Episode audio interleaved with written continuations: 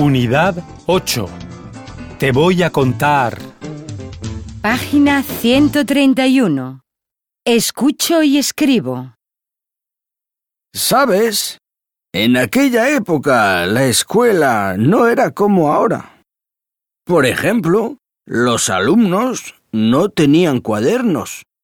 Utilizaban una pizarra para todas las asignaturas. ¿De verdad? Sí. Y no había calculadoras, ni bolis. Pero sí mucha disciplina. ¿Te imaginas? Uf, sí, me imagino. En aquellos tiempos era fácil ver en una misma clase a alumnos de edades diferentes. ¿Ah, sí? ¡Qué raro!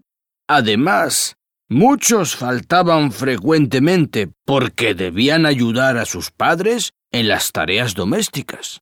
¡Jo! Menos mal que ya no es así.